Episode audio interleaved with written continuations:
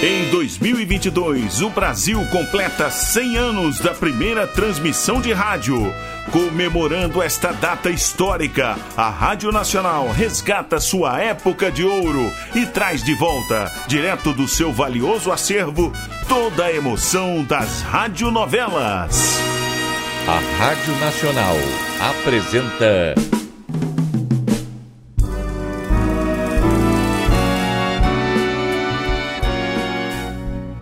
A Vidente e o Vigarista. Roteiro original de Amaral Gurgel.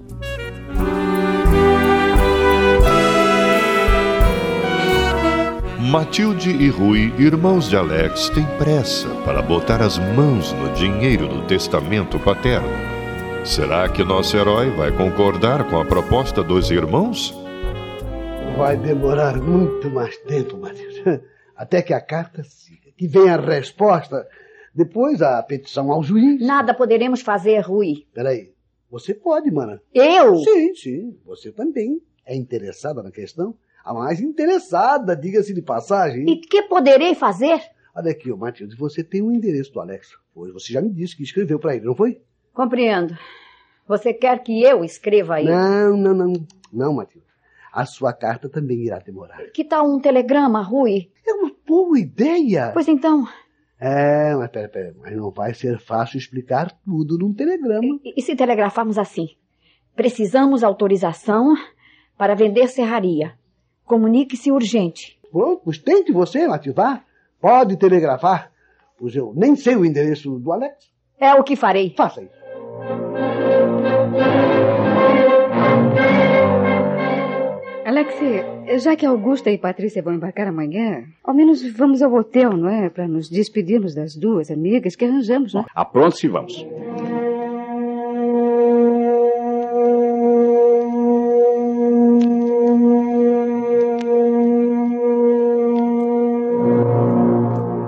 Viemos lhes desejar uma boa viagem, Augusta. Ai, obrigada.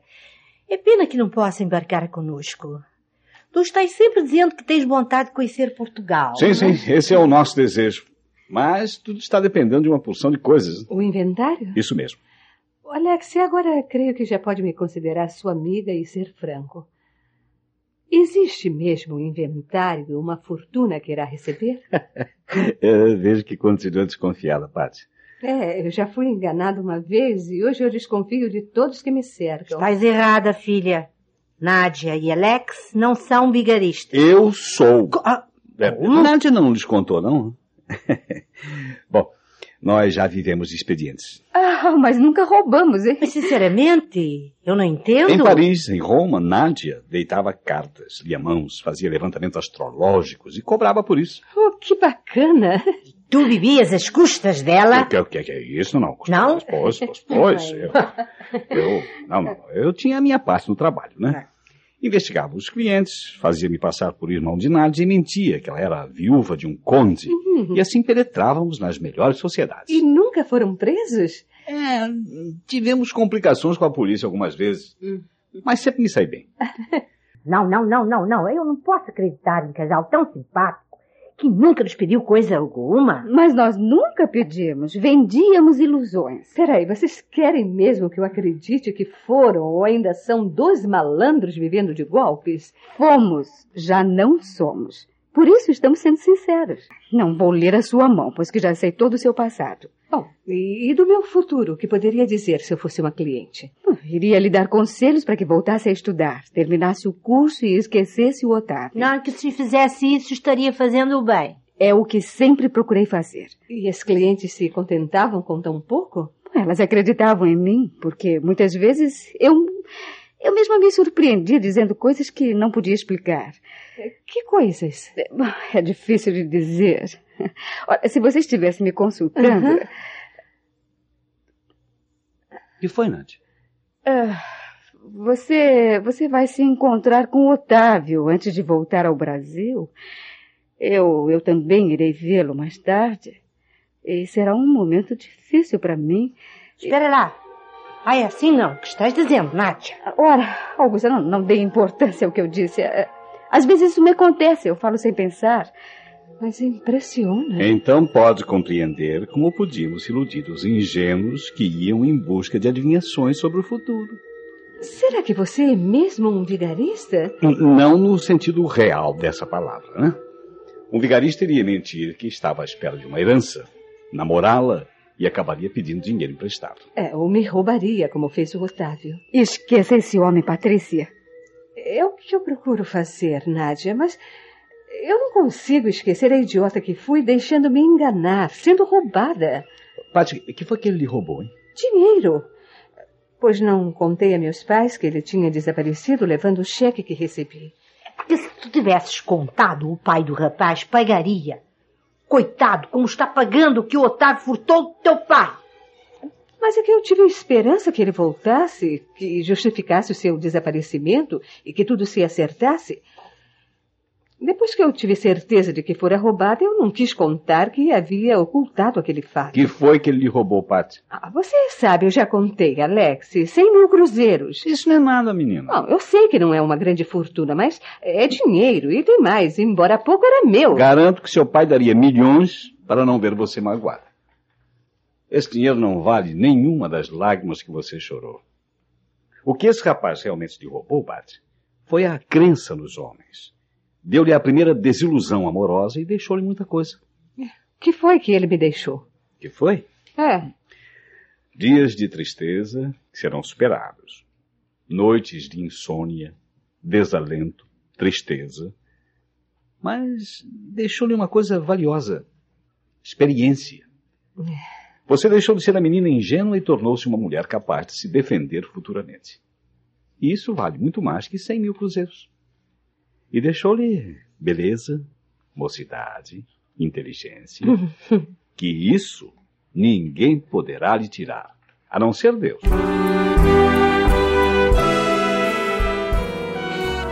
Estamos apresentando A Vidente e o Vigarista. Em comemoração aos 100 anos da primeira transmissão de rádio no Brasil, a Rádio Nacional traz direto de seu acervo histórico a época de ouro das radionovelas. Quer ouvir este ou algum capítulo anterior da nossa radionovela? Acesse nosso podcast, A Vidente e o Vigarista, no Spotify.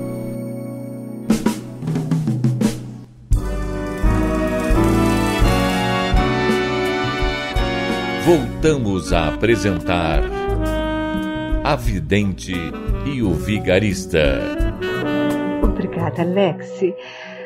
Ah, você não imagina como essas palavras me fizeram bem. Perdoe-me por ter duvidado de você. Não, não, não, não, não, não me peça perdão. Você fez bem. Afinal, quem sou eu? Um desconhecido? É o conselho que sempre dei a Nádia. Confiar desconfiando. Ah, agora, Paty, eu quero que você leia o telegrama que eu recebi de Mirta. Oh, se me permitem. Leia em voz alta para que Dona Augusta também conheça o que diz esse telegrama. Fala. Uhum. Querido irmão, Uma verdade e uma mentira. Ela não me quer. podemos vender serraria se você concordar. Beijo, Matilde. Vender serraria? É, é, é uma das propriedades que meu pai deixou. E naturalmente meus irmãos estão precisando urgentemente de dinheiro. Lamento ter duvidado de você. Agora eu tenho certeza que estava dizendo a verdade. Faz mal em ter certeza.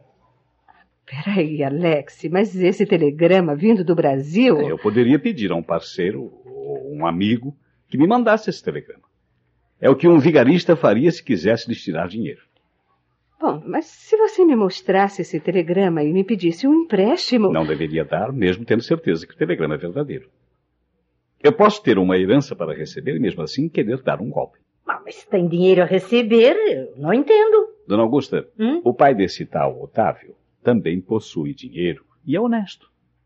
Mas o rapaz não recorreu ao pai, preferindo roubar. Ah, você fala de um modo que me deixa confusa, Alex. Assim eu jamais poderei confiar em alguém. É, a menos que seja realmente um amigo. Mas amigo de verdade. Ah, amigo, amigo, mas até os amigos podem nos enganar. Por isso mesmo eu disse amigo de verdade. Se um amigo me pede alguma coisa que tenho e posso lhe emprestar, dou, sem estipular dia para pagar, sem preocupação de garantias. Se por motivos sérios não pode me pagar, eu esqueço. Um amigo não empresta, ajuda. Como nós vivemos antes de nos unirmos. Olha, se eu tinha dinheiro e o Alex precisava, eu lhe dava. Ele fazia o mesmo comigo. E éramos apenas bons camaradas. Perdoe-me, Nádia, mas tu dizes sempre a nossa união, quando resolvemos viver juntos. Mas você nunca fala o nosso casamento. Porque ainda não somos casados. Compreendo. Tu ou ele já eram casados quando se encontraram, separados do marido, da esposa, não? Não, não, Augusta. Somos hum. ambos livres. Pois é, e é isso que eu não posso entender. Se o Alex nunca lhe falou em casamento, uma união séria e definitiva, como você pode confiar nele? Ele não tem feito outra coisa desde que nos conhecemos a não ser pedir-me para me casar com ele. Ai, estou perplexa. Tu não aceitaste o casamento? Não, Augusta, não. Só há pouco resolvi viver com ele, mas sem nenhum laço a nos prender definitivamente. Mas por quê? Por que tu não confias nele? Não, ou talvez em mim. Bom, mas isso não importa, porque mais cedo ou mais tarde ela acabará convencida que me ama. Oh, Alex, eu amo você. Então case comigo. Ah, estão vendo? É, é sempre assim. É, agora sou eu que acho que você precisa de um psiquiatra. Ah, não, talvez. Visto que bonitinho, Pat. É. Ah, case comigo. É. Daí, que esperas, Nádia? Vá. Acertarmos a vida, né? O Alex tentou. Esteve trabalhando em Barcelona.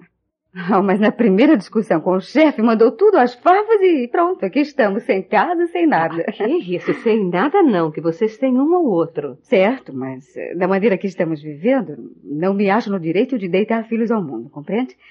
É, quando tiver certeza que vamos ter um lar de verdade, com segurança para os filhos, então farei o juramento de me ligar a este cachorrão até que a morte nos separe. Ai, ai, Jesus, qual que tu e o Alex formam um casal mais maluco que já conheci na vida. Ai, mas eu gosto deles. Eu gosto. Gosto Obrigado de vocês, pela sim. Gosto muito mesmo. E quero que este nosso encontro possa se transformar numa verdadeira e sincera amizade. Ora, ora, Eu pois, até pois. vou lhes dar o nosso endereço no Brasil e quero que nos procurem. Faremos isso. Mas talvez nos encontremos antes que voltem para lá. Assim? Eu tenho quase certeza que ainda nos veremos em Portugal.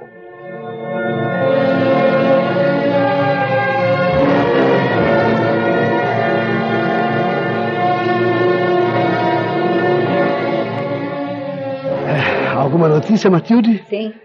Vim te procurar porque o Alex respondeu o meu telegrama. Sim, e que disse? Ele concorda com a venda? Perdemos tempo e dinheiro do telegrama. Mas, afinal, mana, o que foi que mandou dizer aquele cretino, hein? Aí. Aí a resposta do telegrama que enviei para ele. Leia. Deixa eu ver. Ah? Não entendi. Ponto. Procurem meu advogado, Alex. Como ele não entendeu? O que foi que você telegrafou para ele? O que era preciso? Falei que podemos vender a serraria se ele concordar. Eu não vejo por que ele disse que não entendeu. Claro, claro que ele não podia entender. Se a partida ainda não foi feita, como pode ele entender que se possa vender a serraria, Matilde? Você devia ter dito que, tratando-se de uma grande necessidade, o juiz poderá autorizar a venda e que nós já estamos de acordo, mas sem a autorização dele nada poderemos fazer. Mas se dissesse tudo isso, não seria um telegrama, e sim uma carta. E agora? Agora, vou telegrafar que já falei com o doutor Almeida e que este quer consultar o cliente. Que cliente? Ele, o Alex.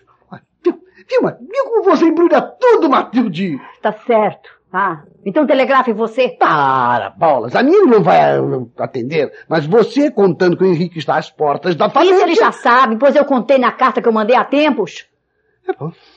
Se é assim, só nos resta esperar. Mas o Henrique não pode esperar mais.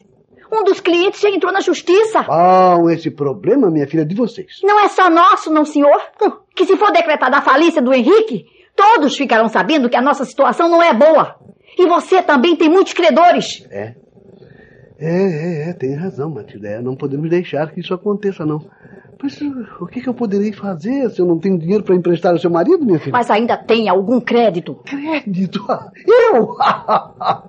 Os bancos já me fecharam as portas? Existem particulares que emprestam a juros. São juros altos.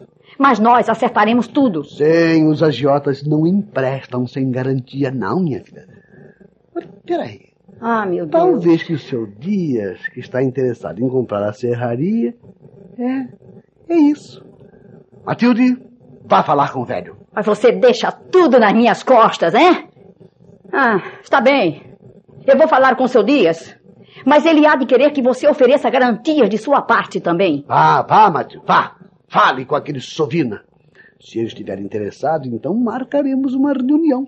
Depois me avise, tá? Está bem.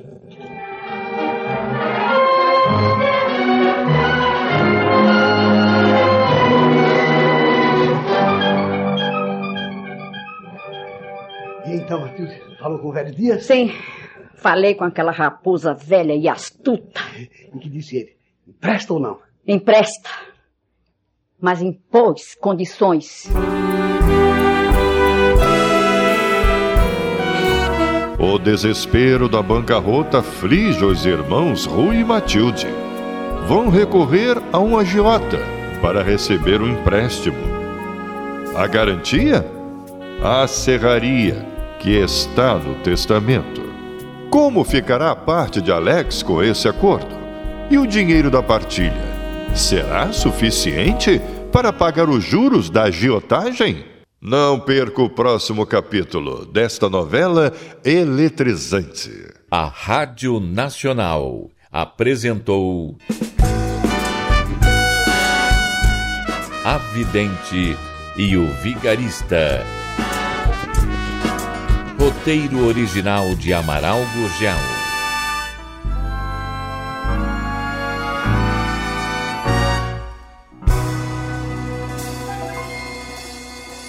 Quer ouvir este ou algum capítulo anterior da nossa radionovela? Acesse nosso podcast, A Vidente e o Vigarista, no Spotify.